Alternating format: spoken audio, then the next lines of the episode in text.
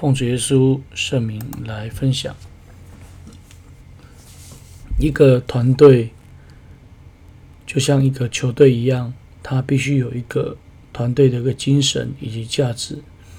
那么在教会的里面啊，它也必须有着所谓精神跟恩赐的配搭，各按其职来啊，建立基督的身体。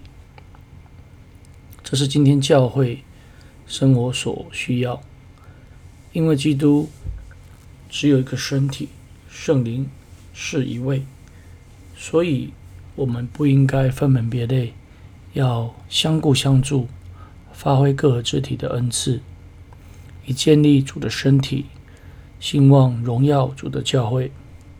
在以弗所书四章十一节跟十二节里面这样谈到。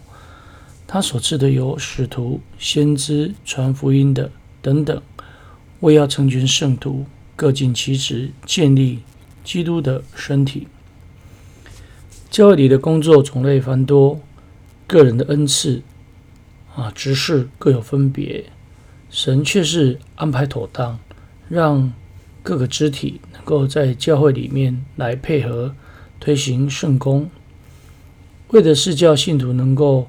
按着恩赐，各尽其职，发挥肢体的功用。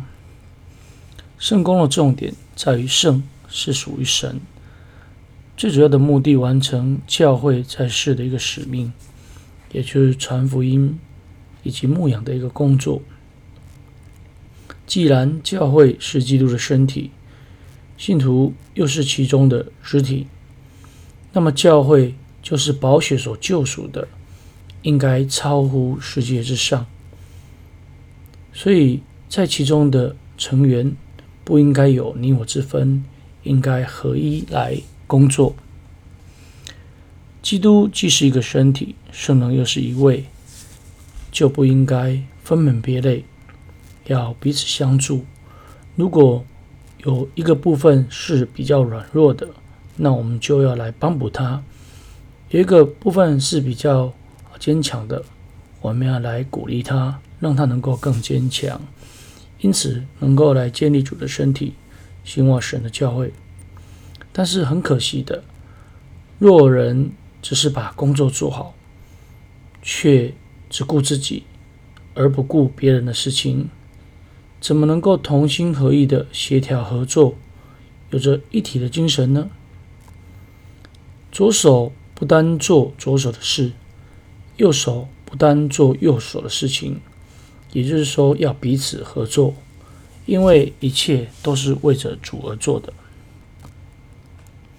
总而言之，为了主耶稣基督，教会应当同心合意，不分彼此，你帮我，我助你，不是因为权位，不是因为虚荣，乃是互相的借着所使用的一个恩赐来服侍教会。